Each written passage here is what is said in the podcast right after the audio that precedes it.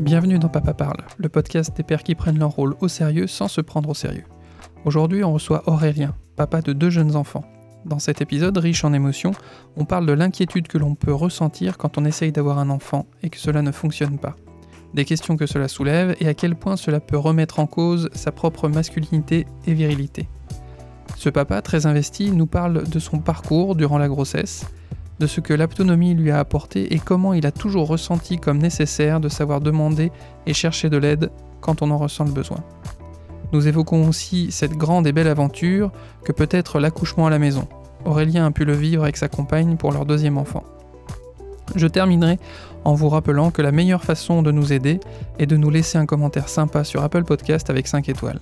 Et n'oubliez pas de vous abonner pour ne rien louper. Je n'ai plus qu'à vous souhaiter une bonne écoute. Eh bien, bonjour Aurélien. Bonjour à toi. ça fait toujours ça quand on lance le truc, d'un seul coup, on sent le, le- la personne interviewée qui, euh, qui change de position. Ouais, carrément, tu m'étonnes, tu m'étonnes. Parce que je lui ai dit que je voulais l'interviewer, Aurélien, mais Ouais. euh, je lui ai pas trop trop donné de fil conducteur pour l'instant. Bah non, en fait, je sais même pas de quoi on va parler, en fait, à vrai dire. Ouais, c'est ça. Donc, on- a priori, on parle de la paternité. Ah bon, c'était autour de ça. voilà, d'accord. c'est autour de ça. Euh, De ce moment un peu bizarre qui change un peu notre vie. Qui change. alors après, tout dépend. Après, de tous ceux que j'ai interviewés, a priori, ça change quand même pas mal la vie. Ouais, quand même. Euh, ça carrément même.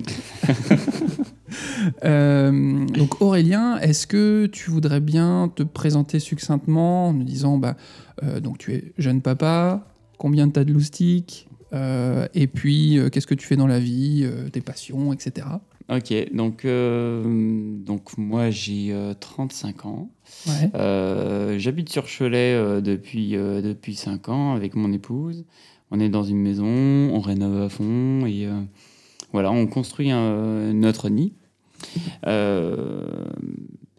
Et il y a trois ans, on a eu l'arrivée de notre premier enfant, Gabriel, qu'on a attendu quand même pendant cinq ans. On a, mis, on a mis du temps à, à l'avoir. C'était vraiment, on était même, à- on se posait beaucoup de questions sur le fait d'adopter. D'accord. Donc on était déjà sur, sur un changement un peu de, de, de cap.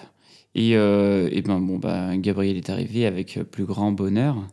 Euh, donc là, à ce moment-là, bah, beaucoup de choses ont changé, à vrai dire. Euh, et ensuite, après, on a eu Mathilde qui est arrivée à la maison, alors qui, elle, euh, n'a connu euh, euh, que la maison. Et euh, Mm. ça, on en, on en reviendra. Euh, euh, elle, elle a un an et euh, enfin, elle a 14 mois. D'accord. Et, et voilà, enfin, une petite, euh, une petite crevette, euh, parce qu'elle n'est pas très grande, mais euh, elle est euh, juste magnifique. En toute objectivité. Oui, je suis très, très objectif. Euh, donc là, tu, tu nous as dit que avant d'avoir Gabriel, vous avez mis du temps. Ouais. Euh, et avant même, euh, donc il s'est passé 5 ans, euh, avant même d'essayer, Oui. à quel moment vous êtes dit que vous vouliez un enfant? Et même, je reviendrai, c'est toi, est-ce que déjà à la base, plus jeune, tu t'imaginais être papa? Est-ce que c'était quelque chose... pour moi, ça a toujours été une évidence, en fait, à vrai dire. Même depuis tout petit, en fait, euh, c'est marrant parce que ça fait pas très longtemps que je, je me suis, re- je me suis souvenu de ça. Euh, un jour, j'avais dit à mon père, euh, mais comment on fait pour avoir deux métiers? Parce que mon père est un stit. Je lui disais, mais comment on peut avoir deux métiers? Être papa et à la fois être un stit. Excellent Pour toi, c'était un taf. quoi. Ah bah ouais, pour moi, c'était un vrai taf. Et euh, bon, euh, j'admets que c'est un taf. Ouais. je, je soutiens cette, ces positionnements-là. D'accord. Et, tu te rappelles ce qu'il t'a répondu ou non, c'est un peu trop vieux pour toi Non, c'est un peu trop vieux, mais je sais que ça avait en tout cas beaucoup marqué les esprits. euh, C'était revenu quand Oui, même pas mal de fois aussi, ouais. carrément. Donc, ouais, tu, tu savais Mais que tu ouais, voulais en être fait- papa. Ouais, je- depuis euh, toujours, et même depuis que je suis avec Caro, euh, on s'est connus en 2005, on était en- encore au lycée. D'accord. Donc euh, ça, fait, ça fait vraiment longtemps. Et à vrai dire, même Caro, elle était un peu, euh, euh, un peu perdue, puisque euh, très très vite, euh, je lui disais que moi je voulais avoir des enfants. Quoi. Ah oui, ça l'a un Mais alors, c'est- c'est- ouais, voilà, en fait, sur le moment, elle s'est dit, oh là, mais euh, c'est quoi cet engagement de dingue Euh, Alors que, non, c'est juste que moi, mon envie, euh, c'était de- d'avoir des enfants, mais euh, Et, et tu sais, euh, euh, tu t'identifies pas trop d'où ça devient. C'était vraiment euh, quelque chose de viscéral. Tu savais que c'était ça, quoi. ah ouais. Ouais, ok. Non, non, il n'y avait pas de, il y a pas eu une étape, il n'y a pas eu quelque chose en particulier. Qui Et t'attendais que- quelque chose de particulier à l'idée d'être papa? Enfin, tu, voilà, c'était juste un ressenti ou t'imaginais des choses, t'avais envie de choses en particulier en devenant papa? Hmm, Peut-être que ça viendra fil sur le fil de la discussion, mais non, je pense pas que j'avais des choses particulières. Pour moi, c'était euh, simplement, euh, ouais, être papa, c'est euh, c'est une des choses euh, que l'on fait en tant qu'adulte, de, de s'occuper d'enfants et de, de ses propres enfants, quoi. D'accord. C'était dans ta checklist Ouais, c'est ça, ouais, c'est ça. Bon, c'est fait. Ça, c'est fait. C'est le début, est fait. Parce qu'il reste encore du taf. hein. oui, oui, j'imagine. Il y a, il y a- Ouais, attends. ouais, euh, tout- toute ta vie, je pense. c'est ça. Euh, et hum, donc à un moment, on vous êtes dit, ok, on y va. Vous avez voulu, enfin, vous Ouais. vouliez avoir des enfants. Euh, est-ce que, est-ce que ça a été quelque chose qui a été dit clairement ou euh, entre guillemets dans votre vie de couple, euh, petit à petit, c'était évident qu'à un moment vous alliez avoir des enfants et que vous alliez essayer, ou alors, ou alors à un moment vraiment vous êtes mis autour de la table et dit bon bah, Bah, allez, si- là c'est bon, on, on est prêt. Ben, ça a été beaucoup discuté en amont, tous les deux. Moi, déjà, d'entrée de jeu, j'avais dit que je voulais avoir des enfants. Elle savait. Elle le savait, il n'y avait pas de souci. Euh, elle, ça lui faisait très très peur. Euh, il, il fallait pas, enfin, il fallait pas mettre, euh, fallait pas aller trop vite. D'accord. Donc il fallait prendre notre temps. Et le temps, elle a pris. Et il y a un moment, bah, on s'était dit que c'était peut-être le- l'opportunité, même si on se dit qu'il y a. Pourquoi l'opportunité? Parce qu'on se lance dans des projets, on se dit après, c'est plus le moment, parce qu'il y a des choses. Euh, elle a monté son, cabinet d'ostéopathie. Ah, Est-ce que c'est vraiment le moment? Mais en fait, euh, si on cherche bien, on peut soit se donner à chaque fois des, euh, des raisons qui font que c'est pas le moment, ou autrement, bah, on se donne les moyens de le faire. Alors, euh, je dis les moyens, bon, pour un enfant, ça fait bizarre, mais, mais oui, c'est ça, c'est un moment où on pète cette barrière de se dire, moment, pas moment, euh, bon, il y a des moments, il faut, faut le ressentir. Et euh, c'était un moment où Caro le ressentait. D'accord. Il y a un moment où elle s'est dit Ouais. c'est ok. il y Elle, a- elle- elle, euh, ouais. Il y a eu un passage où euh, c'était le moment. Est-ce que, euh, euh, justement, les peurs dont, que tu as évoquées de la part de Caro, est-ce que tu as compris ce que c'était? Il y, a, bon, il y a le fait de pas aller trop vite, mais pas aller trop vite par rapport à quoi? Dans le fait que euh, vous soyez un couple soudé, a priori vous étiez mariés déjà. Oui. Euh, est-ce que c'était quoi? C'était plus euh, peut-être des craintes financières, de pouvoir assumer? Enfin, il y avait euh, Ben, peur de ne pas avoir vécu ce que vous aviez à vivre en tant que couple déjà ou... Il y a, il y a un peu tout, il y a un peu tout. Après, c'est tellement un engagement profond que, en, en fait, quand on n'a pas d'enfant et que on se dit, mais waouh, dans quoi on se lance? Et c'est tellement l'inconnu que c'est même flippant, quoi. C'est flippant à, à se dire, euh, mais euh, bah, il va falloir qu'on soit complètement autonome d'un point de vue financier, comme tu dis Mhm. mais aussi euh, de d'être d'aplomb parce qu'avoir des enfants faut être d'aplomb dans notre tête faut qu'on soit bon quoi et ouais je pense qu'il y a il- ce certain côté où on se met vraiment beaucoup de barrières et Quand tu dis euh, il faut qu'on soit euh, bon, pour toi, ça veut dire quoi être euh, bon en tant que parent? C'est une vaste question, hein, ça Ah j'entends j'entends bien, mais pour toi, par exemple, quelle, quelle idée euh, tu, tu avais euh, du papa, potentiellement de son rôle et du bon rôle qu'il doit avoir? Je t'ai séché là. oui, c'est une, question où je il y a- il y a- il y a Après, ça, ça évolue dans le temps, j'imagine. mais- Ouais, carrément, mais c'est surtout. euh, Enfin, moi, ça me renvoie tellement à mon boulot que. que oui, je vois tu les- nous as pas dit ce que tu Bah, faisais. moi, je suis éducateur ah oui, hein, éducateur. en, en IME. Et euh, moi, j'ai les enfants cassés, en fait. Mmh. Et euh, quand, quand je vois après, euh, moi, mes craintes, c'est. Ça, ça aussi, c'était une crainte pour, euh, pour avoir des enfants. C'était aussi euh, de se dire est-ce qu'il va être handicapé ou pas? Ah, Ah, du fait de, de, de mon boulot, c'est vrai que ça, c'est quelque chose qui, qui est ressorti. Et c'est vrai, hein, c'est enfin avoir un enfant trisomique, par exemple. On parle de la trisomie parce que c'est c'est un sujet très très connu, mais euh, après il peut y avoir plein d'autres choses, même des choses qui sont après la naissance. euh, C'est toujours flippant. hein. Mmh. Euh, mais ouais.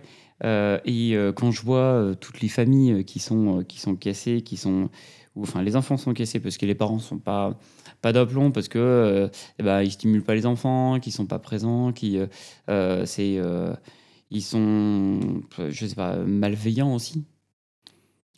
Bah ouais, on se dit que ouais non, faut faut être d'aplomb et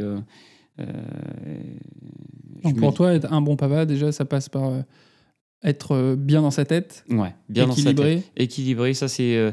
Euh, et, et, aussi d'avoir vraiment un amour. Enfin, tu vois, c'est mmh. être en. De se dire, je suis prêt pour accueillir un autre, une autre personne dans mon, dans mon cocon, dans, mon, dans ma bulle, dans ma sphère, et pouvoir lui apporter tout cet amour. Quoi. Mmh. Ouais, faut, ok, d'accord. Parce que d'un certain côté, euh, bah, tu, tu, peux avoir simplement cet enfant, mais si tu lui donnes pas d'amour, euh, je sais pas trop ce que. Enfin, ça va pas donner. Euh, a priori, en plus, les gens s'accordent à dire que ça fait partie des choses élémentaires, hein. autant que manger et boire. être aimé, ça fait partie de. Ouais, il y a même des études hein, qui montrent que si on ne donnait pas de. Est-ce que tu avais. Excuse-moi. Est-ce que tu avais un euh, par exemple, ton, papa ou d'autres euh, d'autres exemples euh, de paternité autour de toi qui ont pu t'influencer, soit parce que tu dis bah, j'aimerais bien faire pareil, soit en disant ah ça j'aimerais pas le reproduire. Est-ce qu'il y a des, choses qui t'ont marqué? Des choses qui m'ont marqué? Je sais pas trop. Je pourrais pas te dire là. Ouais, pas spécialement. Non, pas spécialement. J'ai pas forcément de, de, de il y a, y a, une famille euh, euh, de, euh, de, mes parents que, avec qui je m'entendais vraiment très très bien. Et, et ouais, pour moi, c'était, c'était génial. C'était la famille Antoine, les, des copains à mes parents. Et, mhm. et ouais, à chaque fois que je les voyais, c'était en fait, ils faisaient partie de la famille. Tellement qu'on s'entendait bien, tellement que c'était, c'était un, un, spleen à chaque fois qu'ils venaient. Quoi. C'était, c'est idéal.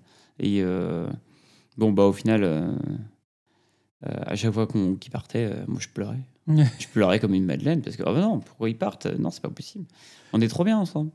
Ouais, donc euh, ouais, un exemple de, vraiment de famille qui m'ont marqué vraiment dans, le côté. Et t'étais bien pour quelle raison? Enfin, il y avait une manière de faire, il y avait. Bah, c'est que c'est on était tous tous ensemble et que comment dire, il y avait une certaine osmose quoi. Mmh. On était tous bien et euh, il y avait une bienveillance de partout. Euh, et que, ouais, je, pourrais dire que ça baignait un peu dans l'amour, quoi. pardon, je, reste un peu sur le, même sujet, mais euh, ta, vision donc du papa, est-ce qu'elle est, très liée au fait d'être un homme? Tu vois, le, le parallèle qu'on peut faire entre être un papa, être un homme, le côté euh, être un bonhomme euh, solide, fort, ou alors euh, est-ce que pour toi c'est des choses qui sont a priori déconstruites et tu, pour toi un papa peut très bien avoir le même rôle qu'une maman? L'idée, t'en es où par rapport à ça bah, J'ai deux parties. Si, si, on peut partir là-dessus, si on veut partir sur ce sujet-là. le, la première partie, c'est toute la période où on a essayé d'avoir des enfants. Ouais. Euh, enfin, déjà, déjà d'en avoir un. Et euh, c'est le, le, fait de se dire est-ce que je peux avoir des enfants? Et ça, c'est une grosse remise en question de. Enfin, pas de sa, forcément de sa virilité, mais de, son, de sa capacité en tant qu'homme de pouvoir donner un enfant. Mmh. Tu vois? Est-ce que je suis fertile? Est-ce que je vais pouvoir euh, est-ce que je vais pouvoir donner, euh, enfin, euh, nous offrir ces, possibilités-là d'avoir des enfants? Est-ce que ça tenait qu'à toi? Et alors, après, on a fait les analyses. Donc oui, ça tenait à moi. Ça tenait à moi. Mais euh, parce que c'était pas le bon moment. Parce que j'étais aussi tourmenté pas mal par mon boulot. Il faut savoir que c'est tellement. la fertilité est aussi très, très psychologique. Ouais. Donc, en soi, ouais, c'était pas le bon moment, en fait. Mais bizarrement, c'est moi qui étais depuis très, très longtemps en demande. Hmm. Mais d'un certain côté, c'est moi qui bloquais. Tu, tu penses que tu t'es mis je, certaine... je pouvais bloquer, moi. Euh, peut-être aussi qu'à un autre moment c'était euh, Caro, enfin peu importe. Mais euh, là, en l'occurrence, au moment où on, a fait des analyses, bah, c'était moi. Et bon, ouais, parce qu'en plus, bon, la- l'analyse était un peu truquée, mais à ce moment-là, à cette époque-là, j'ai vraiment, la veille de faire l'analyse, j'ai j'ai été agressé au boulot.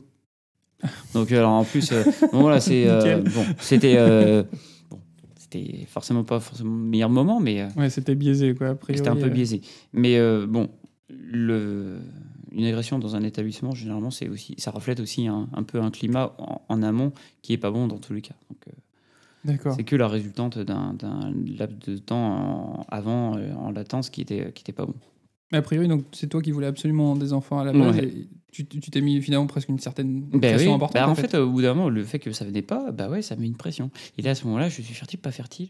Est-ce que euh, je suis, euh, est-ce que je suis un homme, quoi? Mais vraiment, c'est Hmm. ces questions-là, mais qui est horrible parce que c'est, euh, C'est, euh, je regardais un des spectacles de Blanche Gardin. ouais, Je sais pas si tu vois. Ouais, si, si, c'est, je vois et parfaitement. elle, me fait, elle, elle fait tout un truc où elle prend euh, le, le revers. Elle est très féministe, mais elle dit bah ça doit être hyper difficile d'être un homme oui. parce que tout, euh, tout ce que t'es, toute ta virilité ne tient qu'au fait euh, de, De réussir à avoir une érection.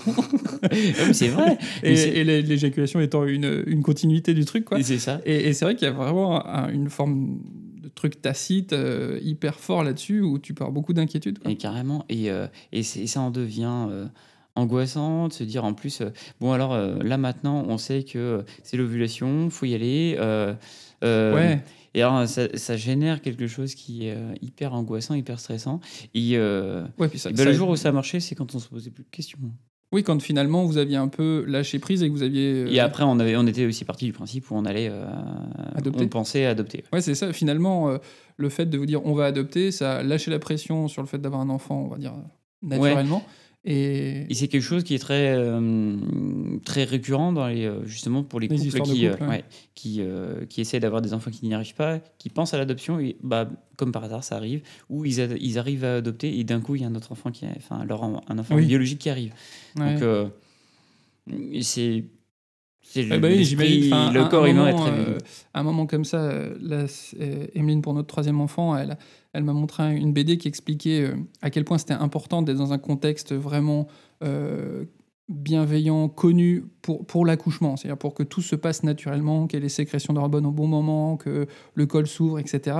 Et, et ils font le parallèle en- avec un, un homme en lui disant bah, Tu vois, euh, vous êtes en train de faire l'amour, tout se passe bien, euh, t'es au moment où ça va être euh, le, le moment de la jouissance, puis là on dit Non, non, non, stop, euh, là faut aller à l'hôpital, euh, faut voir des médecins, on va t'injecter des produits et tout. Et bah là ça marche plus, quoi. Ah oui. Et, et je pense que dans le fait de concevoir, c'est un peu ça. C'est-à-dire que pour tout se passe bien, il faut vraiment être dans un contexte le plus naturel possible et le plus cool.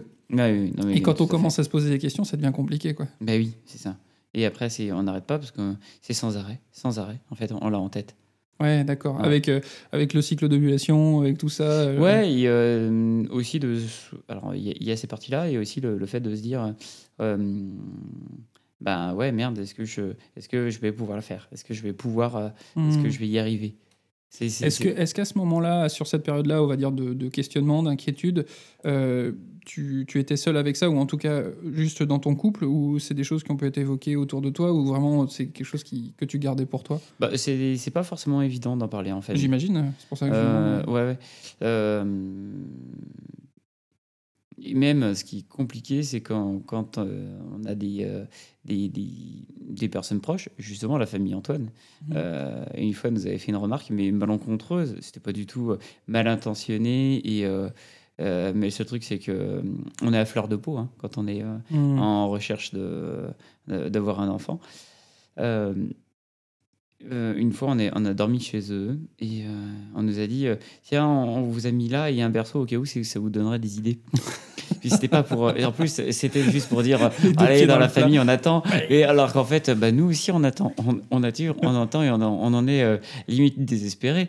Et donc, c'est. Bah, et c'était pas la c'était pas la bonne phrase à dire au bon moment Euh, Ouais. après on a pu en reparler avec eux hein, de, de ça parce que pour nous c'était important mais euh, euh, mais ouais, Ouais. c'est quelque chose euh, on se rend pas compte en fait C'est toujours on- là, latent, présent, quoi. ouais ouais, s'arrête Et- pas et on est à la- on, est à l'affût de, de, de petites phrases, de petites remarques, petites choses. Et ah, donc, j'avance un petit peu dans, dans l'histoire. Ouais. Donc, j'imagine que euh, comment, quand tu as su que tu allais être papa, ça a dû être quelque chose quand même. Ah bah oui, complètement. Est-ce que, est-ce que, euh, Bah là, en fait, c'est est-ce justement. que tu t'en doutais? Est-ce que par exemple, Caro, euh, justement, elle a eu du retard et puis elle te l'a appris d'un coup Euh, Comment ça s'est goupillé tout ça? Euh, je m'y attendais pas. Je Ouais. m'y attendais pas du tout. Euh, C'est énorme. Bah, c'est surtout que bizarrement, ce jour-là, ce matin-là, euh... alors Caro me dit euh, Je vais faire un test. Oui, bon, on a déjà fait 15. Oui, d'accord. Donc, Donc, euh, elle avait du on y- retard. on y croit- qu'elle avait du retard. Ouais, mais euh, on y... enfin, moi, j'y croyais euh, plus trop. t'étais dépité, quoi. oui, oui. Enfin, c'est pour moi, c'était euh, bon, on va encore avoir un, un coup de massue, ça va être encore dur. Et... Bon. Vous aviez mis beaucoup d'argent chez Clear Blue. euh. ouais, ouais. Non, mais. euh, Et moi, ce jour-là, je, je... bizarrement, ce jour-là, je, je me suis dit, je vais construire une cabane. Ah ouais? Ok. Ah, La cabane qui est au fond du jardin, euh, Ok. euh, pour pas faire euh, une cabrelle, mais euh, il y a. Ouais, il y a. Jardin. c'est ça. Euh, ce jour-là, j'ai voulu construire euh, une petite. Enfin, c'est même une limite une petite maison. C'est une charpente, une charpente, tout ça. Enfin, et je me suis amusé, quoi. Mais euh, bizarrement, ce jour-là, j'ai fait ça. Ok. Et là, euh, donc, elle m'annonce ça. euh, moi, j'en suis euh, enfin, pétrifié de, de bonheur, hein, pétrifié de, de joie. Et à la fois, euh, putain, je, en fait, je suis en train de construire un nid. C'est pour ça que je parle de nid Mmh, quand je parle de maison, parce que c'est vraiment cette image-là Il y que, j'ai. Quoi. Mmh, carrément. Donc elle a fait le test à la maison et Elle a fait le test à la maison. Après, euh, bah ouais, on a regardé ça ensemble. parce que, bah oui, il faut, faut le voir. Hein. Ouais, faut le voir pour y croire. C'est. euh, La croix bleue, la croix bleue. Ouais, c'est un truc de dingue. Et euh, voilà, je sais pas, c'était pas, pas une croix ou. C'était un yes, plus. no. Enfin, j'en sais pas. Et, mais et comme, comme justement il y a eu plein de faux, enfin de, de noms, de noms, de noms avant, quand là il y a eu ce test-là, euh, il y a eu beau, beaucoup d'engouement, mais est-ce qu'il y a eu un- une forme de retenue en se disant bon attends, on va, on va faire le- la prise de sang avant, euh, on, va pas, on va faire attention de ne pas l'annoncer, enfin est-ce qu'il y avait... euh, Ah bah oui. Là, après, c'était. euh, bon, euh, maintenant, on dit rien. Il faut attendre les trois mois. Trois mois. trois mois et jour pour jour, enfin, peu importe. Il fallait attendre les trois mois qu'au du troisième mois pour, pour dire est-ce que c'est tout bon ou pas. Ou, on s'enflamme pas. On Ok, s'enflamme pas. Parce que ça fait cinq ans qu'on que qu'on essaye, qu'on le souhaite. Et euh, non, c'est pas le moment de, de dire euh, que c'est tout bon, alors que euh, peut-être que ça peut. tout, tout, tout peut changer du jour au lendemain. euh, Donc, Mm. ouais, non. C'est beaucoup de retenue, à la fois une, une joie immense pour nous, de dire, mais en fait, si, c'est possible. Si, ça peut marcher. Donc, euh, mais après, voilà, il faut. euh, on, on se retient, on ne s'emballe pas. Et par contre, on, s'imagine déjà, euh, bon, alors, nos cocons, comment il va évoluer? D'accord. Toi tu t'es Ah, bah ouais, euh, moi, je suis. Je comment j'organise le nid? Ouais, comment Alors, moi et, euh, et Caro, ensemble, toujours, toujours ensemble, et euh, se dire, bon, bah voilà, comment, comment on va s'organiser, comment on va faire, mais qu'est-ce qu'il faut faire? Donc, il faut savoir que dans l'heure, euh, euh, Caro a déjà appelé une maternité pour. Mais pour- Plutôt carré niveau organisation. Ouais, ouais, Ouais. euh, plutôt, il faut faire ça, les choses tout de suite. Et même, à vrai dire, la maternité nous a dit, mais vous avez bien fait de nous appeler tout de suite parce que, bon, bah, les places sont chères. oui, oui, non, carrément. Ah, on l'a vu avec nos enfants aussi. euh, Et c'est impressionnant. En fait, il faudrait presque appeler avant, euh, avant de faire l'amour. Quoi. Bah oui, mais en fait, euh, j'avais l'impression que c'était limite à ce qu'elle pouvait dire, la, la dame au, téléphone, ouais, pour Caro. ouais. Ouais. C'est de la folie, quoi. Et donc, de, de confirmation en confirmation, premier écho, donc vous savez que ça a l'air d'être. Il a l'air d'être bien accroché euh, Ouais, c'est et, bon. et, et ça va partir. Euh, comment tu as vécu la grossesse euh, de ta Après, je l'ai super bien vécu, surtout qu'en plus, moi, j'ai fait le l'aptonomie. J'ai Oui, fait l'aptonomie. Euh, donc, on Si- était si suivis tu, par peux, tu peux expliquer rapidement l'autonomie, toi, ce que tu en as compris Moi, ce que j'en ai compris, c'est pour moi, c'est euh, une manière pour euh, le papa d'être en communication avec l'enfant qui est euh, dans le ventre de la maman, de commencer déjà un lien. Un lien fort avec euh, simplement alors un peu de voix, mais principalement des, des moments où on va poser les mains sur, le- sur le ventre et on va le appeler toucher, par le contact. Ouais, par le, par le toucher. Et on appelle l'enfant, le bébé, qui est dans le ventre, aller d'un côté, de l'autre, de bouger. De... Joue au tennis avec les ballons. Ouais, ça fait un peu une balle. Non, mais euh, ouais, ouais. Euh, c'est intéressant parce que c'est, euh, aussi euh, essayer de ressentir dans ses mains euh, quelque chose qui est totalement. Ça, c'est encore l'inconnu, quoi. Oui, qui est abstrait pour toi. Ouais, parce que bon, tu vois une écho, tu vois un bébé, mais bon, déjà qui est en coupe transversale, ça fait bizarre. Et et tu, tu, tu le fais bouger dans le ventre. Alors au début, euh, quand ils sont, quand on est à aller vers 6 mois, euh, ça bouge bien. 9 mois après, ça bouge beaucoup moins. Enfin, c'est euh, les pieds, c'est les mains, tout ça. Ouais, ouais. Mais mm, bon, il y a moins de mouvement dans, dans le ventre. C'est plus compliqué pour lui de faire un salto. quoi. Mm, ouais, c'est ça. Mais euh, mais il y a, y a un moment où, dans l'autonomie, j'ai beaucoup aimé, c'est vraiment tu pouvais aller. À, enfin, Gabriel pouvait aller à gauche, à droite, bouger énormément. Ouais, cool. Ouais, donc c'était un super chouette moment. On, et on avait pris une routine à, à chanter une chanson tous les soirs. On prenait 10 minutes tous les soirs, euh, tous les trois. Donc, euh, Ouais, ça- cool. chose qu'on a beaucoup moins fait pour Mathilde. Il y a beaucoup de choses qu'on fait moins pour le deuxième moins ou troisième, deuxième, ouais, etc. complètement. Carrément. moins de temps, moins de. Et euh, moins dans cette. euh, Puis peut-être que c'était, comment dire, y a pas, d'un point de vue euh, péjoratif, mais euh, c'est moins sacralisé le deuxième parce qu'on sait que ça marche, on sait que c'est possible et c'est pas comme si c'est plus c'est plus le messie entre Ouais, guillemets. Même si c'est toujours le, le plus grand des bonheurs d'avoir un enfant, mais on le vit pas de la Et même manière. surtout qu'en plus, on surinvestit totalement. En fait, Ouais. le, le premier enfant, on le surinvestit On complètement. lui met une putain de pression avant même qu'il Bah, soit là. c'est ça. C'est qu'en plus, euh, lui, euh, il, est, euh, il est dans le ventre et euh, il a déjà quelqu'un qui vient le bouger, le faire bouger à droite, à gauche. Il n'arrête pas. Il, il fait ça tous les soirs. Il me laisse même pas une soirée de plein de répit. Il y a plus, à chaque Moi, fois, quand j'arrive. Quand je sors, je te laisse plus une soirée. Donc ouais, ouais, ça a été ça. Euh, et des bons moments, vraiment des bons moments. euh, euh, un accompagnement de la sage-femme, donc à nous apprendre toutes ces techniques avec des positionnements et aussi bah, comment préparer l'accouchement. Ce moment aussi hein, hyper important. Comment le papa peut être présent sur le moment aussi de l'accouchement et non pas que à regarder et à tenir par la main. Ça, c'est un super sujet, le moment de l'accouchement et le, le rôle du papa, ou en tout cas de l'accompagnant. Ouais, Euh, à ce moment-là, où j'ai interviewé beaucoup de papas et dans tous les, tous les papas que je croise au cabinet ou accompagnants, euh, souvent ils ont l'impression de servir à rien et surtout de ne pas savoir quoi faire. Et c'est hyper important ce que tu dis. Et moi, sur la dernière grossesse de, de ma femme, enfin, le dernier accouchement de ma femme, je l'ai vécu complètement différemment parce que. euh, je, je- je- je rebondis tout de suite, puis après je te laisserai, Mm, parce que c'est quelque chose qui me touche en ce moment, où, euh, où Emeline m'a expliqué et m'a investi aussi d'un rôle qui était d'être le garant du projet de naissance ouais. et, et- et de, et de la protéger, elle et l'enfant, euh, de tout le cadre euh, bah, qui euh, euh, comment peut être impressionnant, médical, des gens qu'on connaît pas, même si les gens étaient très sympas hein, en leur demandant, mais, mais on peut vraiment avoir ce rôle un peu de, de, de- c'est ça, de, de protecteur et de projet de naissance. Carrément, surtout qu'en plus, euh, maintenant, on voit bien comment c'est médicalisé, les accouchements. C'est un truc de. Enfin, c'est- même ahurissant, en fait. On, destitue les femmes de leur, de leur capacité, de leur pouvoir euh, de, de mettre euh, au monde les enfants. Et c'est vrai que nous, on a ce rôle-là. Et je suis tout à fait d'accord avec toi sur le principe où on est aussi garant de, du bon déroulement de l'accouchement. Enfin, en tout cas, on peut se donner ce, ce rôle-là. Mm. Parce que, mine de rien, euh, une femme, quand elle accouche, elle est euh, vulnérable. Parce que, oui, elle a mal. Elle a mal, c'est tout à fait normal. Euh, mais elle a mal d'une manière où euh, euh, son enfant euh, communique quelque chose.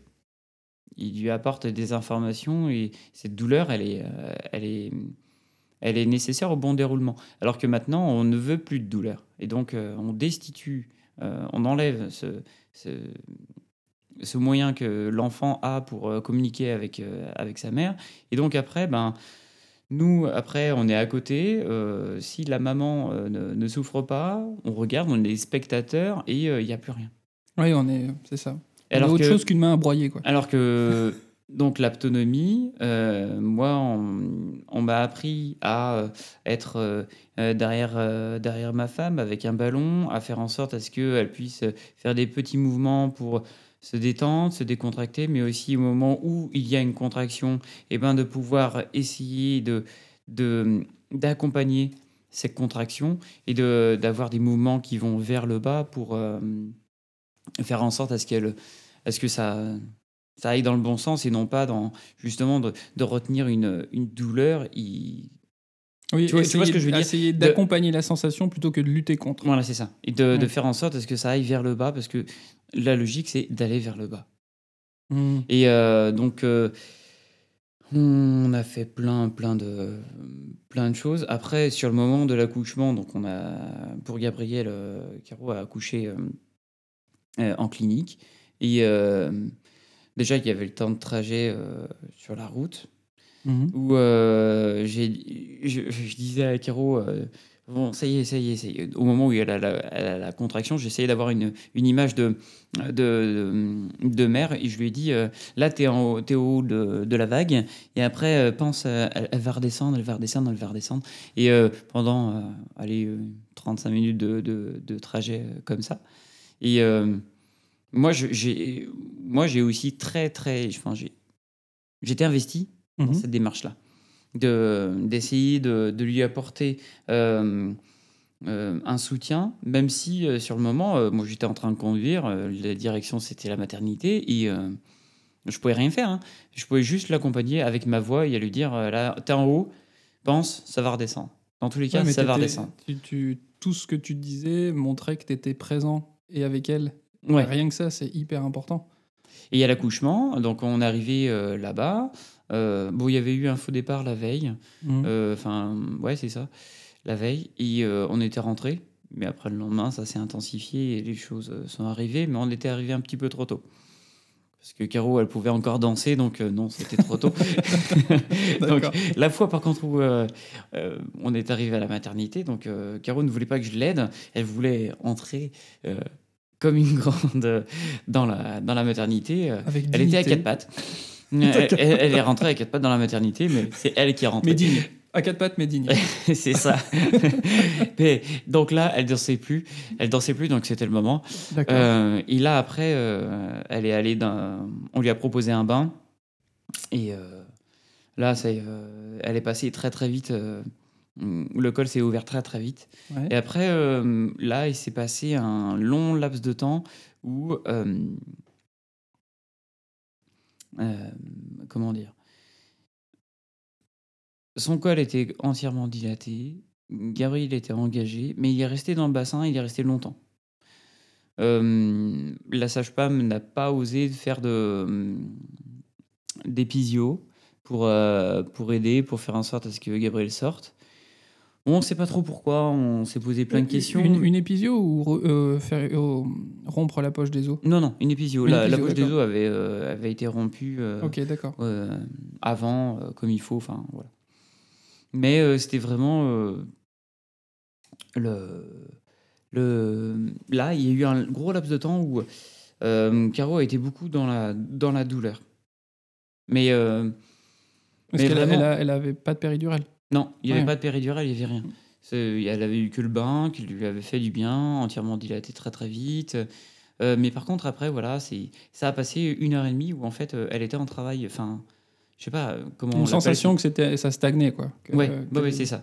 Et euh, à la fin, il est sorti, mais euh, Caro, elle avait très très mal, elle était extrêmement épuisée. Mhm. et mais mais ouais, ça a été très très long. Mais moi, je pensais que c'était normal.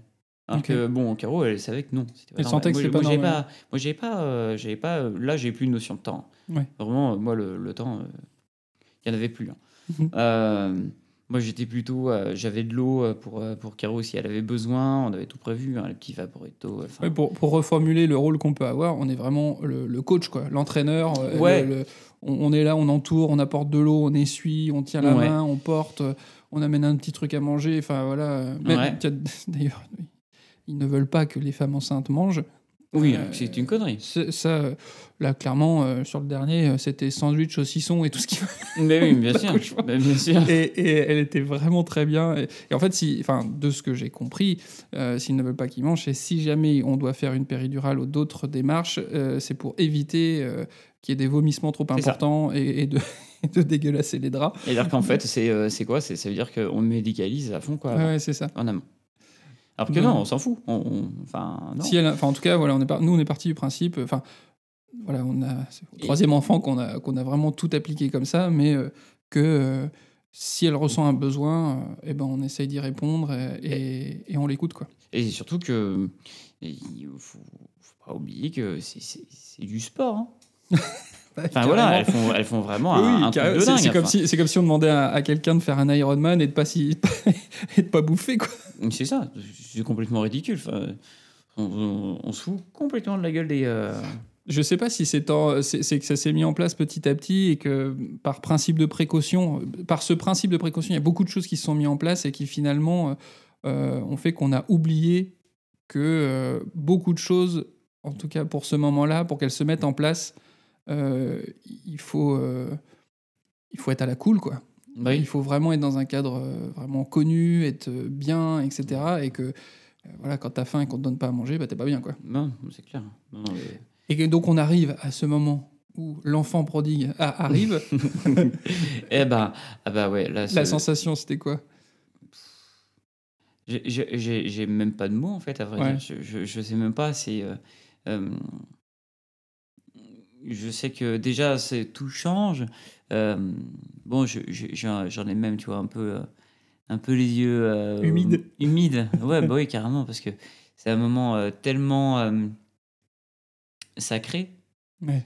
Et, et en plus, en apto, c'est marrant parce que en apto, elle disait, notre sage-femme, c'est au moment de, de l'arrivée de l'enfant, on présente l'enfant euh, à sa maman, on présente l'enfant à son papa, on présente l'enfant au, reste du monde. Ouais. Et donc, euh, normalement, on fait un peu le roi lion, on prend le bébé À la fenêtre. c'est ça. Non, mais, mais voilà, mais qu'ils puissent découvrir aussi les personnes qui l'ont mis au monde. Enfin, et euh, c'était marrant. Euh, on l'a pas vraiment fait. euh, on s'est présentés tous les deux. Ça Ouais. suffisait déjà amplement. Et, mais cette bouille d'amour, après, c'était c'était c'était simplement génial. Après, c'est euh, quand on prend le bébé euh, dans les mains, euh, on trouve ça tellement chétif. C'est moi déjà qui l'ai qui l'ai enlevé, accompagné hein, de la sortie. Mhm. On m'a proposé de, de, de prendre sous, sous les bras, si je me souviens bien, et, et de le sortir. Et, et c'est moi qui l'ai sorti. Et après, je l'ai, je l'ai déposé sur, sur Caro. Et on s'est présenté à ce moment-là. Et, mais j'ai, pris cet enfant. euh, Déjà, euh, rien que la sensation, c'est, un corps. C'est un corps. On, on est passé du moment où on était un toucher euh, euh, à travers du ventre, quelque chose. ouais. à, à travers ce, ce liquide, à, à travers ses- la peau de, de Caro, à travers le, son corps. Et là, il est là. Je touche directement sa peau. Mhm. C'est euh, une sensation, bah, bon, je trouve, qui, qui est simplement vibrante, vibrante, exaltante, euh, tout ce qu'on veut. Quoi. Et je comprends hein, que les sages-femmes disent que c'est euh, de accompagner la, la, la vie euh, comme elles font au quotidien. C'est Il y, y a quelque chose de très, très, très. euh, très puissant. Elles Mm. peuvent le dire. hein. Enfin, en tout cas, des sages-femmes peuvent, peuvent exprimer comme, comme quoi elles aussi, elles baignent dans des bains d'hormones et qui sont. euh, euh, Enfin, c'est c'est assez enfin, c'est très très puissant. Ouais, j'imagine qu'elle doit se prendre euh, Ouais, sacrée prennent- quantité Eh ouais, d'adrénaline. Et, ouais, donc, euh, comment s'est passé la suite ou et surtout dans ton ressenti maintenant qu'il était là, les premiers jours, les premières semaines. euh, euh, je t'ai pas demandé, euh, je t'ai pas posé cette question. Je pose souvent. À partir de quel moment tu as eu l'impression vraiment de se sentir papa? De, de dire là, ça y est, je suis, je suis daron là, c'est sûr et certain. Est-ce que c'est quand tu, tu l'as toujours su? Est-ce que c'est quand tu as su que Caro était enceinte? Est-ce que c'est vraiment quand tu l'as eu dans tes mains? Ça c'est une question euh, piège parce que Après, peut-être que ça n'a pas été comme ça aussi franc En et que ça s'est construit. ça n'a pas été aussi franc. Euh, et moi j'ai eu euh, cette sensation-là d'être papa parce que à un moment particulier, Caro, euh, Gabriel a fait beaucoup de reflux. Euh, Mhm. tout petit, il mangeait, il mangeait, il mangeait, il mangeait, il arrêtait pas. Il était glouton, euh, ouais. Il était très, très glouton. Même, euh, on nous demandait, mais euh, vous savez, il y, a- il y a plein d'enfants qui ne mangent pas. C'est bien plus grave que, que les enfants qui mangent trop. Sauf qu'un enfant qui mange trop, bah, ça crée du reflux, après des bronchiolites et tout ce qu'on veut. Donc, c'est c'est aussi très compliqué. Et c'est flippant. Et à un moment, il a fallu qu'on donne à Gabriel un médicament pour aussi le reflux. Médicament euh, qu'on n'aime pas, Inixium, tout ça. Et, euh, mais ça l'a aidé. Mais on n'osait pas le faire. On n'osait pas. Parce qu'on savait que c'était un médicament de merde. Mais à un moment, euh, Caro n'osait pas, j'osais pas. Mais un jour, j'ai dit, là, on arrête. On arrête et on lui donne. Parce que je, je sentais mon, mon enfant avait besoin à ce que je prenne cette décision. Et ben là, j'ai, euh, je me suis senti papa. Ouais, t'as senti le, le, le- une certaine responsabilité. Ouais, Par c'est rapport ça. à- Une par à responsabilité et euh, ouais, il fallait que de devoir faire un choix qui n'était pas forcément facile, mais qui était nécessaire. Ouais. Ouh, les yeux émouillent dur. Hein. un, ça aussi, c'était un moment fort, j'imagine, quand. euh, ouais. c'est- je, je- alors, je vais peut-être t'achever avec cette, question, mais euh, justement, le, ça, j'ai jamais trop posé, mais euh, ça doit pas être simple, justement, d'être confronté. Enfin, ça, je, enfin, ça doit pas être simple. Je te demande à toi, parce que pour moi, c'était le cas. Euh, la première fois où tu es confronté à, à la souffrance de ton enfant, Ouais. parce qu'il est malade, parce qu'il s'est fait mal. euh, parce que des fois tu sais même pas pourquoi. Oui, Euh, c'est vrai. tu vois, et, et ça, ça c'est aussi une, une grosse étape où euh, moi j'ai pris conscience euh, encore plus que j'étais papa parce que là je dis Waouh, en fait euh, euh, bah, j'ai je dois m'occuper de la souffrance de quelqu'un d'autre et pas que de la mienne. C'est-à-dire, bon bah il y a la souffrance de ma femme qui compte, mais c'est-à-dire que je la sens aussi euh, tout à fait euh, responsable d'elle et, euh, et autonome. Alors que là, ce petit être, Ouais. tu, tu, tu sens à un moment, on dit putain, faut pas que je me plante, faut que je prenne les bonnes décisions, parce que sinon il risque d'en souffrir, Ouais, c'est ça. physiquement ou psychologiquement. Quoi. Et je suis tout à fait d'accord avec toi sur, euh, sur le principe où faut... à ce moment-là, il y a une autre. On passe un cap. Moi, je trouve que à partir de- du moment où. Parce que l'arrivée du bébé, au début, tout est beau, tout est, euh, tout est magique. On est dans un espace de, de plénitude totale. Euh, tout le monde est un peu aux petits soins, euh, tout ça. Après, bon, ça s'estompe. Arrivent les premiers moments où euh, l'enfant va être malade. Parce qu'on le sait, dans tous les cas, il est malade à un moment ou un autre. Oui, il fait son système immunitaire, il est confronté à des germes, etc. C'est ça, et c'est naturel. euh, C'est normal. naturel. Le truc, c'est que qu'est-ce qu'on fait? Putain, c'est pas soi. C'est pas. euh, Enfin, on- lui, euh, il, il dépend de nous, quoi. Mm. Il dépend de, de notre choix à nous de, de faire telle ou telle chose. Et là, c'est là, c'est flippant. Là, c'est flippant, et, euh, et c'est là où c'est important de se dire, euh, on a le droit aussi de faire des erreurs. Mhm. Parce Tu, que tu as pu te le dire dès le début, ça Ou c'est a posteriori Non, c'est a tu dis- posteriori Ouais. que, tu te dis que tu peux faire des erreurs parce que, ben ouais, il y a des choses sur le moment, on va réagir d'une certaine manière. Alors, peut-être pas forcément sur euh, les maladies, mais plutôt sur les réactions, sur euh, comment ils peuvent être. Parce qu'il y a aussi toute la, toute la personnalité de l'enfant qui se construit.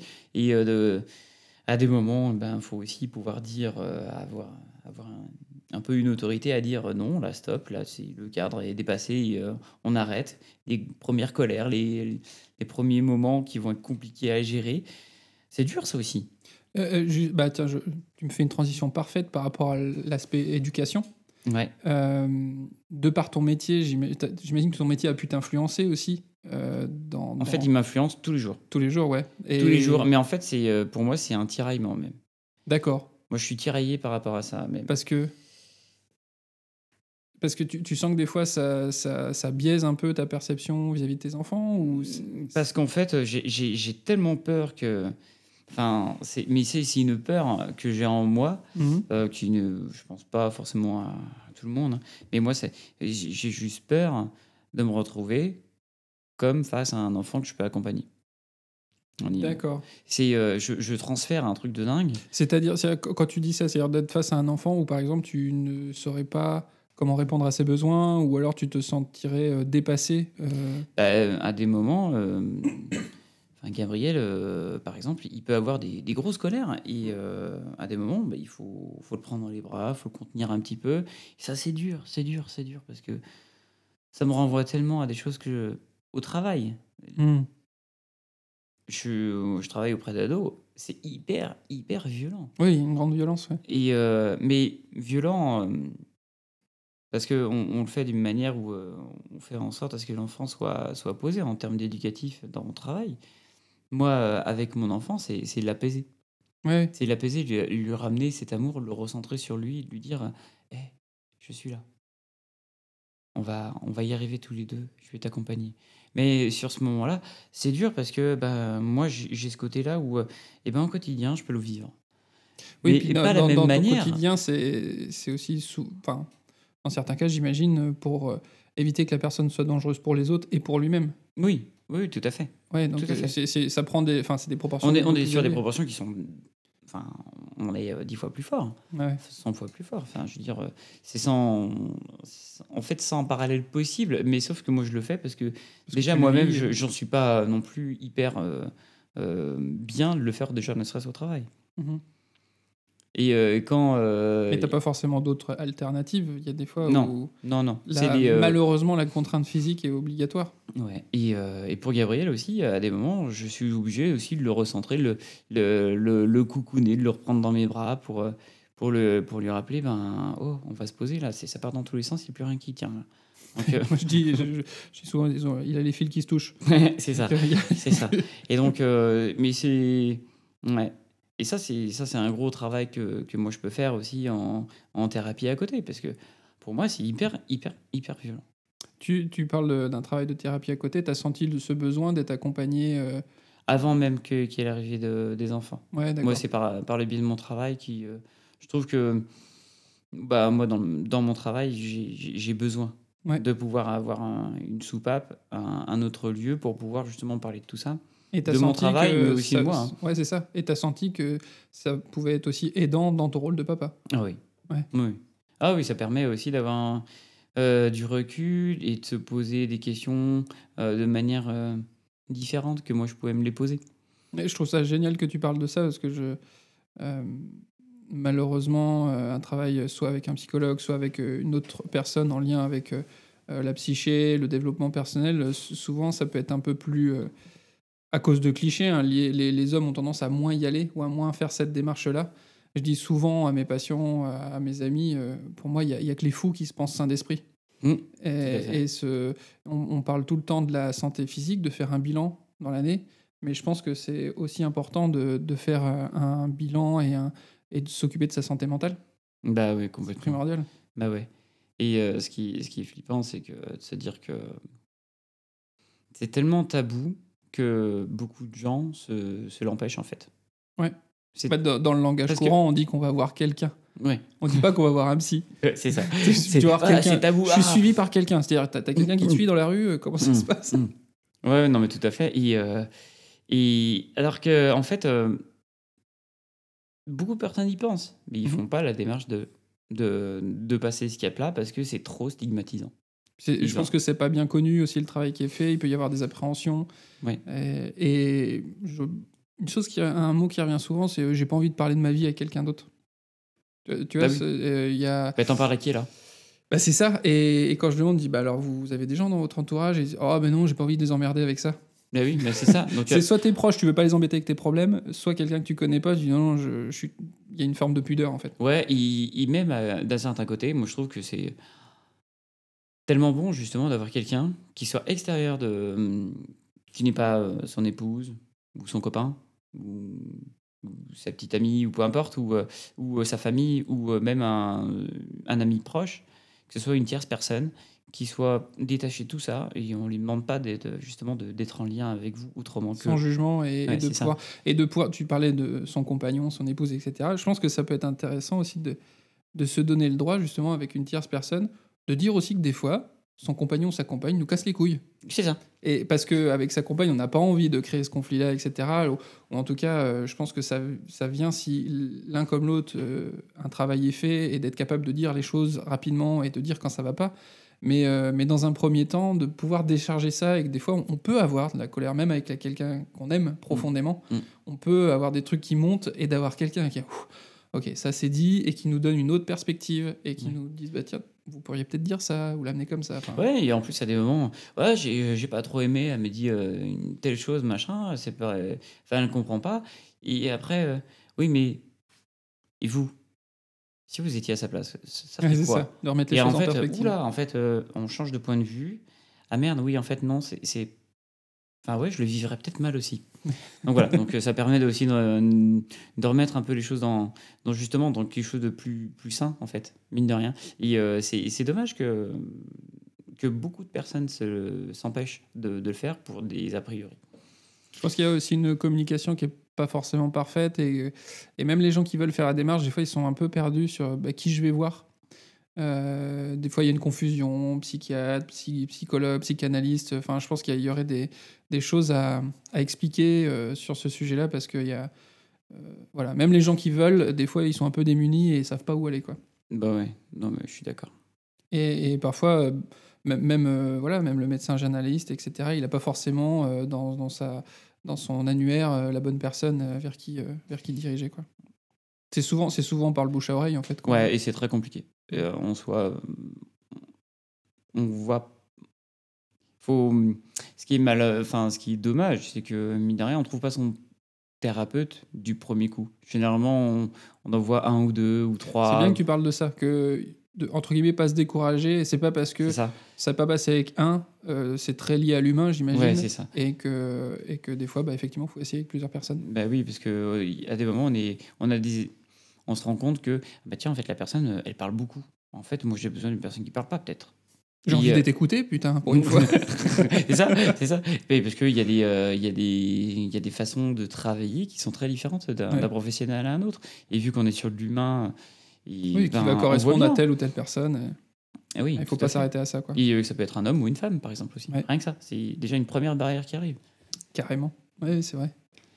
C'est vrai, c'est vrai. Euh, C'est mille fois plus riche que je ne pensais finalement. Tout ce.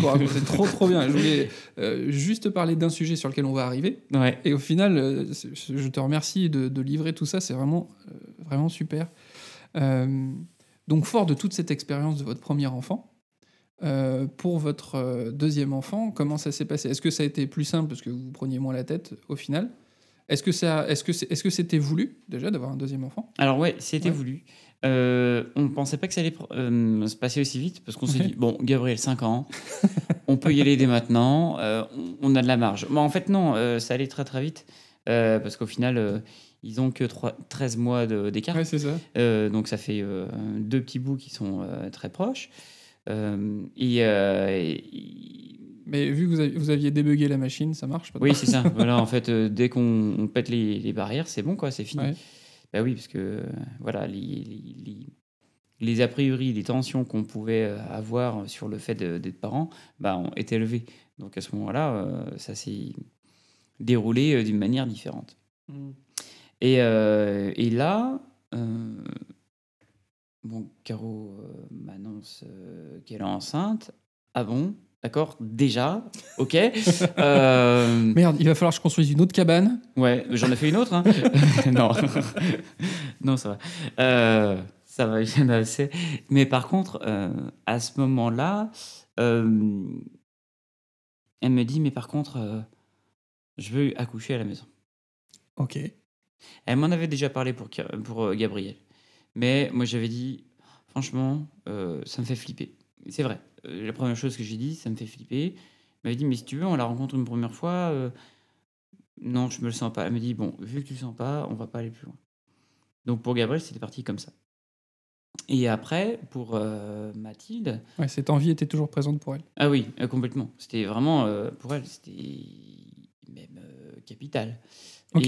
Il y avait vraiment une, un, un désir profond de Caro. Et moi, je me suis dit, bah, écoute, au moins, on peut faire le, premier rendez-vous avec euh, cette sage-femme.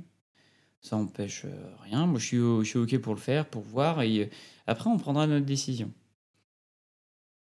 Bah, franchement, quand j'ai rencontré donc Hélène, je l'ai trouvée tellement simple et tellement, bah voilà, on, va. Donc, si vous êtes d'accord, eh ben, moi, je vous accompagnerai pour un accouchement donc à domicile si possible bien sûr, parce que c'est toujours mis entre guillemets. Hein. Oui, c'est toujours sous euh, conditions. Sous conditions qui sont assez euh, importantes. Mm. Euh, mais et, voilà, moi, c'est l'objectif, c'est de recentrer et de redonner à la femme vraiment son pouvoir de mettre au monde. Et parce que c'est comme ça que moi, je, vois les choses. Et bah, j'ai aimé en fait son Le feeling a été bon. Quoi. Son discours était bon. Il était parfaitement adapté. Et, bah, en fait, je me suis dit, bah ouais, en fait en fait, elle, elle expliquait que, ben voilà, déjà, il faut pas être très loin d'un hôpital, ou d'une maternité, ou d'un lieu qui peut accueillir euh, en urgence euh, une maman qui, qui, va accoucher et que les conditions ne sont pas optimales pour accoucher à, domicile. Donc, il faut réagir assez vite. Hein. Euh, il faut aussi pouvoir accéder, il faut... Bon, je sais plus, mais il y a des questions d'accessibilité pour les pompiers. Il faut intervenir avec des brancards, tout ça, pour sortir. Enfin, c'est des, des, questions qui sont. Euh, enfin, auxquelles euh, on ne pense pas, mais en fait, euh, sur le moment, quand, quand, elle dit, bah voilà, donc je vais, moi j'aurais besoin de venir voir chez vous pour, bah, pour voir si c'est possible ou pas. Là, on se dit, en fait, ouais, non, elle déconne vraiment pas. ce qu'elle fait, c'est hyper carré. Elle, elle, a su, en tout cas, te ah, bah, rassurer sur tout l'aspect. mettre un climat de confiance. Ouais, c'est ça. Et puis qu'elle avait bien conscience de tout ce que ça induit et de mettre en place euh, toutes les conditions pour réagir vite s'il y a besoin. Quoi. Ouais, c'est ça. Et que, bah, en fait, ça, les appréhensions qu'on a généralement d'un accouchement, c'est que ça se passe mal. Mais que ça se passe mal, on, imagine aussi beaucoup de sang. Bizarrement, c'est hmm. l'image du sang qui arrive. D'accord. Et euh, là, la première chose qu'elle me, me, pose comme question, c'est euh, est-ce que vous savez la, quantité de sang que l'on perd en moyenne lors d'un accouchement? Bah, Non, bah, c'est un millilitre de sang, maximum. Ah, en fait, non, c'est rien. et on imagine, on voit un demi-deux-cents, c'est rien. Et, euh, et, après, on se rend compte que on s'équipe de, de, de, choses absorbantes, adaptées, tout ça. Et euh, en fait, non, c'est rien. Et, après, ça passe à une vitesse, euh, vitesse folle. En tout cas, la préparation, voilà, c'était ça. Il y a eu un rendez-vous au domicile où elle a pu voir, y, évaluer et dire si c'était possible ou pas. Et après, il y avait tout l'accompagnement aussi euh, euh, gynéco, enfin obstétrical, pour euh, savoir si bah, tout était bon, le, si l'enfant s'était bien mis dans la bonne position. J'imagine que les antécédents et comment s'est passé l'accouchement de Gabriel aussi a compté. Oui. Bah après, elle, a, elle, a, posé plein de questions à Kiro. J'ai pas forcément eu non plus. je crois qu'il y a eu des, quelques rendez-vous où moi j'étais pas présent. Et elles, ont, elles ont bossé ensemble sur sur, euh, sur tout ce qu'il en était, et le, suivi aussi euh, euh, du, bébé, avec, donc elle faisait aussi les, tout ce qui était suivi. je ne sais plus comment on dit, obstétrical, c'est ça? Oui, gynéco, obstétrical. Et on avait aussi poursuivi un accompagnement, donc on avait fait deux préparations à la naissance pour Matine.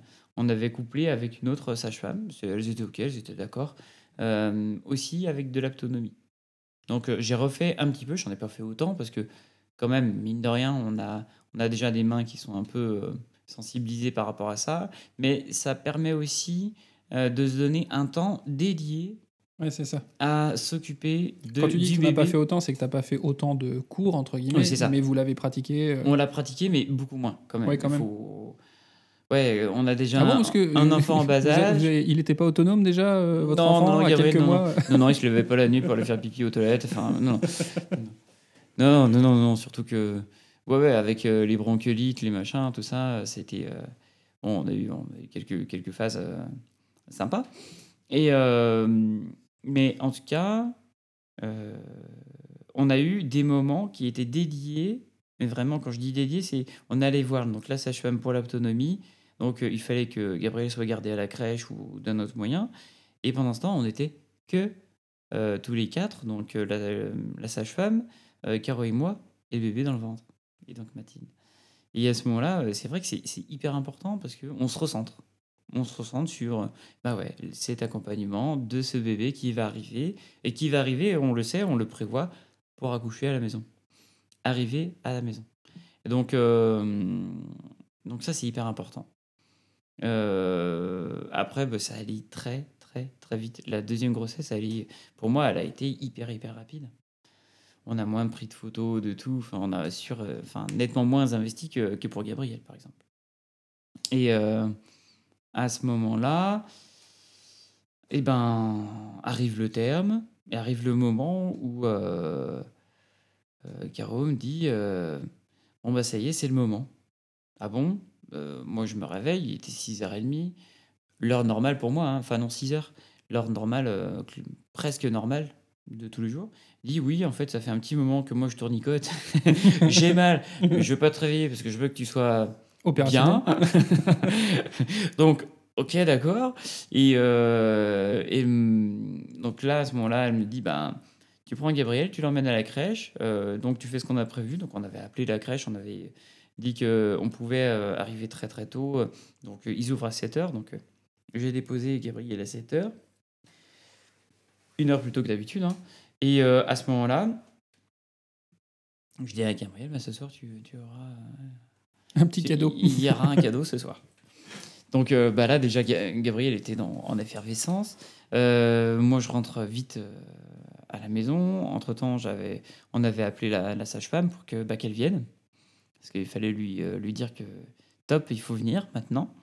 Elle était au courant, hein, déjà, il y avait déjà des prémices et on avait déjà. Elle était déjà en veille. Et donc là, elle est, elle est arrivée. Il, Grosse question, c'est on se met où? Donc, euh, Caro s'était coulé un bain, s'était posé dedans.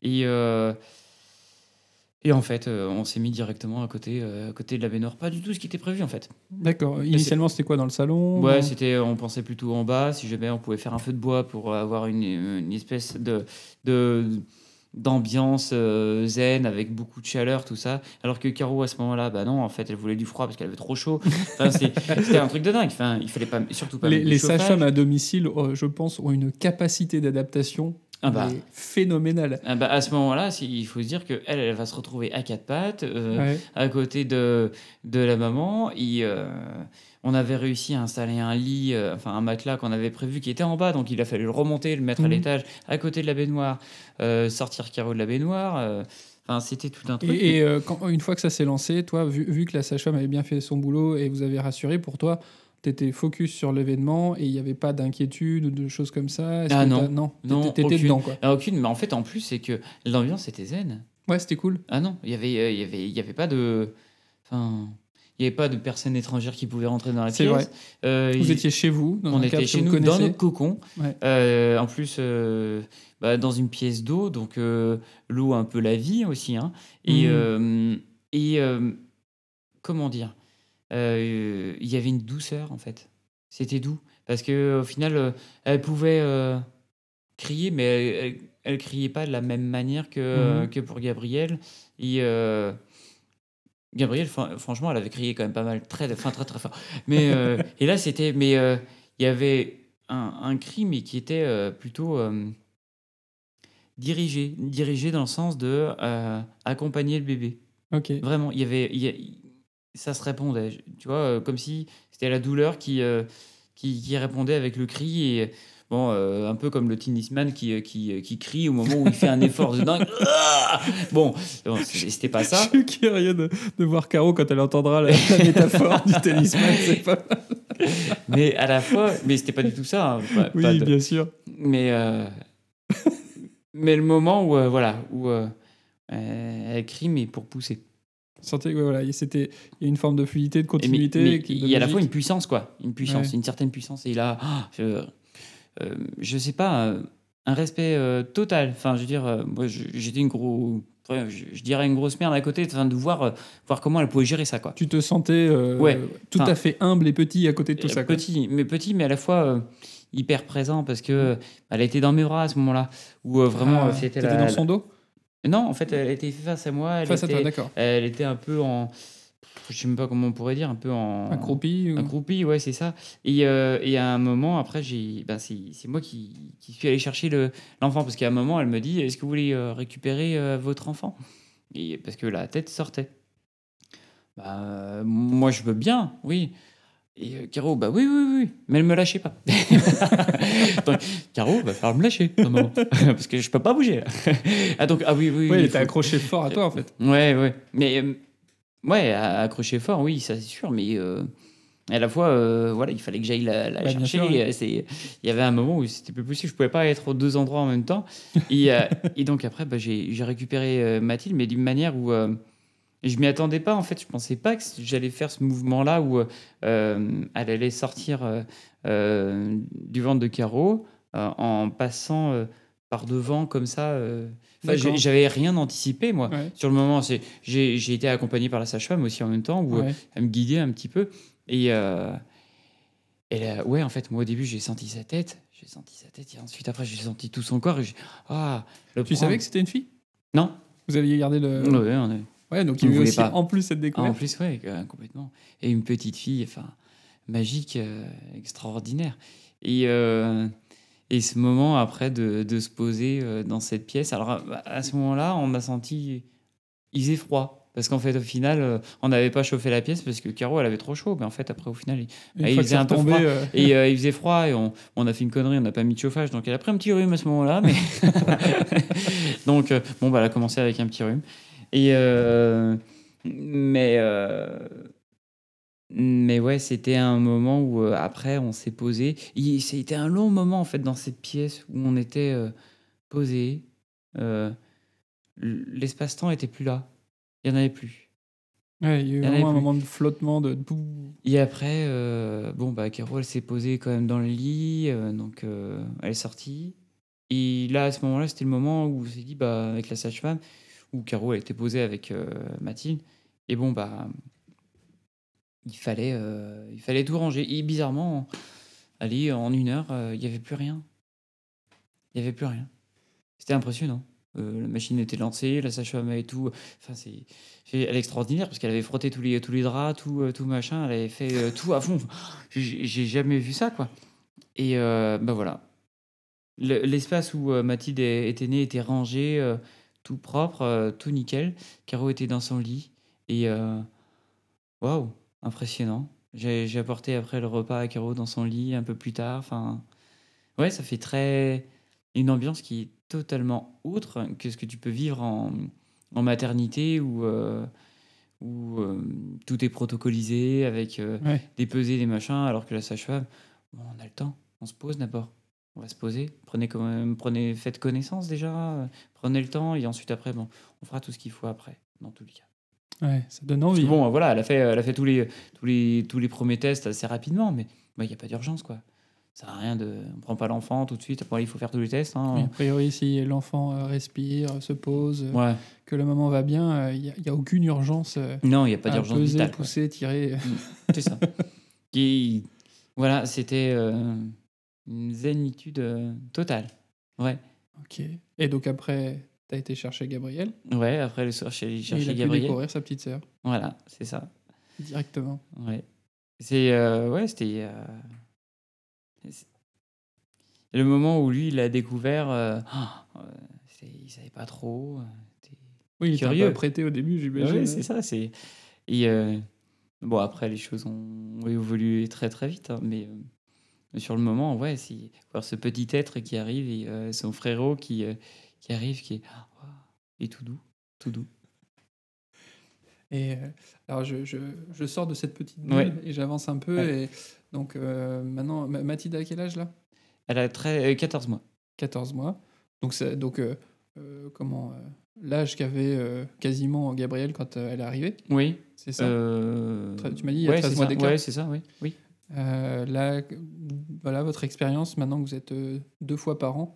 Comment ça se passe? Est-ce euh, que vous arrivez à gérer que- Comment Est-ce que là, j'imagine le premier enfant, souvent on dit que ça change tout. Ouais. Le deuxième enfant, est-ce que ça demandait plus d'organisation? Est-ce que ça a changé beaucoup de choses Bah, D'organisation pour le moment, non. Parce qu'on n'a pas encore l'école, ils sont pas à deux endroits différents, par exemple, en termes d'organisation. Après, bon, en septembre, on en aura un peu plus. Mais euh, il n'empêche qu'on a un laps de temps où c'est plutôt bien, on les dépose tous les deux à la crèche, ils sont... Et ils ont aussi, euh, à ce moment-là, euh, c'est- bien pour eux de vivre euh, au même endroit aussi euh, Mm. pendant euh, une année où ils sont vraiment ensemble. Et c'est c'est plaisant, c'est bien. Euh, Est-ce que ça a changé Est-ce que ça a tout changé? Ça a changé des choses, dans tous les cas, c'est sûr. Euh, c'est surtout qu'on on réapprend. Mhm. Bizarrement, on a déjà oublié ce que c'était les débuts et de se dire, mais en fait, on fait comment la diversification alimentaire En fait, c'était quoi déjà? Euh, On commence par quoi? Euh, et, euh, et comment? Et à quel moment? On Commence pas par tout- une entrecôte. Non. Non, a, priori, c'est pas ça. Mais, euh, mais ouais, c'est. En fait, on, on se repose toutes les mêmes questions Ouais. parce que. Parce que aussi en même temps, je pense qu'on on suit l'enfant. Il, euh, ben, y a- on garde pas tout en tête parce qu'autrement il en aurait trop. Mais euh, ouais, en fait, ça, ça avance au fil du temps. Et, et ouais, on peut pas tout garder. Donc Oui. euh, toutes ces étapes-là euh, de la diversification alimentaire, par exemple, il a fallu qu'on le revisite, qu'on le revoie. Ouais. Et en plus, on l'a pas du tout refait de la même manière. Peut-être aussi parce qu'ils sont différents. Que... Oui, c'est ça. C'est qu'en fait, on, on voit bien que les, les- Gabriel était très glouton. Mhm. Bah, Mathilde, nettement moins. Nettement moins, même à un moment, il a fallu un peu la booster parce qu'elle mangeait pas du tout euh, toute petite. Donc voilà, donc euh, eu des choses de ce type. Et euh, donc on, voit bien que les deux appétits, et ils se re- les deux appétits sont très différents et ils se ressemblent pas du tout, du tout, du tout. Euh, Mathilde est, est petite alors que Gabriel est très grand. On a les antipodes. Mathilde était toute légère, lui, euh, il, il- bon, Il est dense. il était déjà dense, quoi. Et euh, donc, c'est. Ouais, c'est. Ouais, on a deux antipodes. On a. Et donc, euh, bah, deux fonctionnements qui sont totalement différents. Gabriel, par exemple, pour, euh, pour comprendre, euh, pour, pour instaurer quelque chose, on ne peut pas être sur du, du, du direct, du, du oui, non, blanc ou noir. Ça ne fonctionne pas trop avec lui. Par contre, Mathilde, elle a besoin de ça. Mhm. Ok. Elle a besoin de quelque chose de très carré et de lui dire euh, non, stop, on arrête et euh, tu fais ce que, je, ce, que, ce que moi je te propose et tu verras que ça fonctionne. Bizarrement, Gabriel, je lui propose ça, ça ne marchera pas. Je sais, je vais, je vais me heurter à un mur. Mais Mathilde Oui, a besoin de ça. quitte à ce qu'il expérimente et qu'il se casse la tronche. Ouais, c'est ça. Moi, il faut qu'il y aille. Quoi. Enfin, Ouais, d'accord. mais euh, deux personnalités qui sont très, très, très différentes. Ouais, Donc, euh, c'est- soi- le truc qui m'interpelle tous les jours avec mes, avec mes enfants, à quel point bah voilà, ils ont les deux mêmes parents. Alors après, des parents qui ont évolué aussi entre temps, mais à quel point euh, ils peuvent être vraiment différents dans leur comportement, Ah bah dans leur attitude et tout. Ah bah, complètement. Et euh, en plus, ils peuvent vivre euh, donc, avec les mêmes parents, dans le même endroit, par exemple, nous qui sommes à la, crè- à la même crèche. Ouais, c'est ça. Mais c'est totalement différent. Totalement. Et on, on va avancer un petit peu, quitte à aller même dans, dans le Dans le dans, obscur. dans le, dans le futur. Pardon. Tu, tu- Est-ce que tu te projettes des fois un petit peu euh, sur leur futur, quand ils seront ados, adultes? Est-ce que des fois tu t'imagines, tu te poses la question de comment ils seront? Est-ce que tu, est que tu leur souhaites certaines choses? Est-ce que tu espères certaines choses? Ou pour l'instant, tu es en fait- dans le présent? Et puis- Euh, je suis beaucoup dans le présent parce que, en fait, moi, la- l'avenir me fait un peu flipper quand même. D'accord. Euh, dans ce que je vois des. C'est c'est con, hein, mais c'est les réseaux sociaux qui me font le plus flipper. Ah, quand tu dis ça, c'est ce que tu vois sur les réseaux ou par exemple, euh, Non, si, la- le- en fait, si vos gamins sont l'influence- confrontés au. L'influence des, euh, des réseaux sociaux sur, euh, sur, sur les enfants. En fait, moi, c'est ce que je vis aussi à travers mon travail. Donc, Ah oui, oui. Il y a encore un, un- un biais, mais euh, je vois à quel point les relations avec les autres peuvent être très vite conflictuelles parce qu'ils ne savent, pas, ils savent plus se parler. Et ça, c'est Ah. quelque chose qui m'interroge beaucoup à mon travail. Et je me dis, mais comment je vais faire pour accompagner mes enfants dans- à ce niveau-là? Comme ça. Comment je vais faire pour euh, leur apprendre à... Les réseaux sociaux peuvent être très bien, mais à la fois leur dire parler, c'est encore mieux. Ouais. Rencontrer les autres. Et euh, surtout en plus euh, en cette période de, de Covid où euh, on peut plus se voir. Ouais. Donc c'est hyper compliqué. Leur, relation humaine est, est très complexe. Et euh, j'aimerais tellement juste simplement leur apprendre à, à parler et vraiment à, à se parler euh, bien, enfin entre eux et, et faire en sorte à ce que ça fonctionne. Parce que je vois tellement d'enfants qui, qui sont malheureux parce qu'ils n'y arrivent plus, en fait. Ils savent plus faire. Donc, euh, moi, s'il y a une chose déjà que je veux faire, c'est ça. D'accord. C'est- leur apprendre ça. Être attentif à ça et, et, euh, Et la relation rester dans la, relation à l'autre, euh, peut-être la notion d'empathie. euh, Ouais, ah bah, tout à fait, ouais. bien sûr. Ah bah oui. L'observation, oui.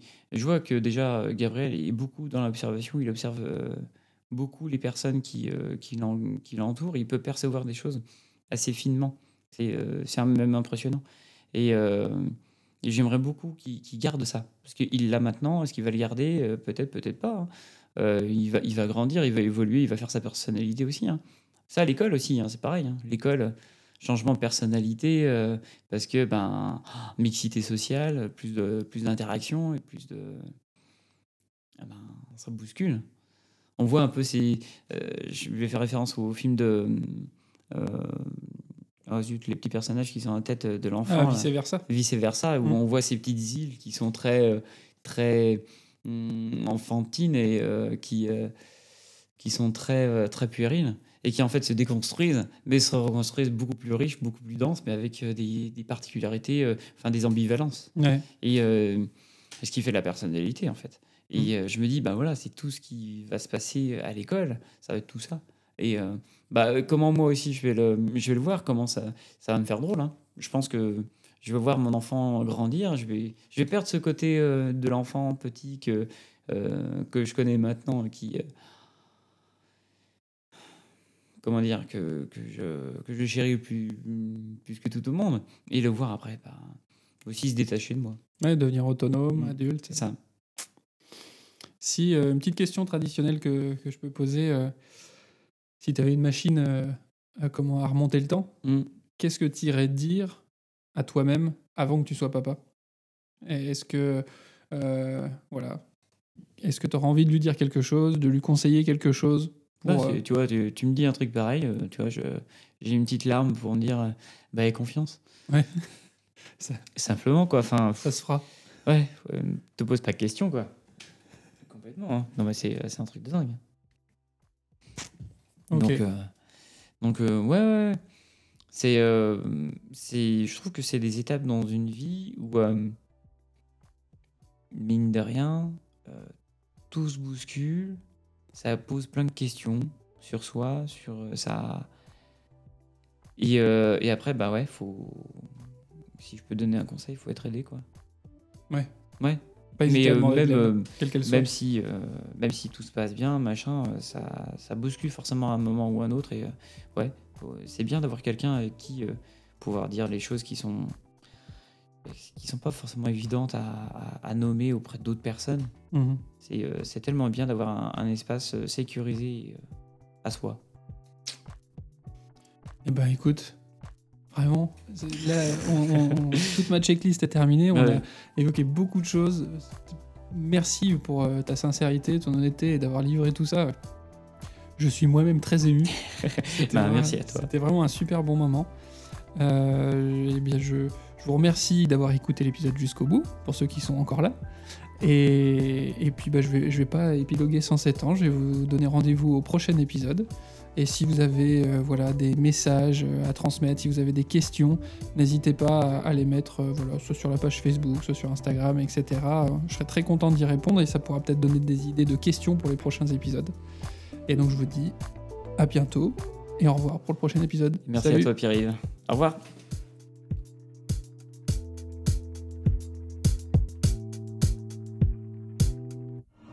Je suis ton père.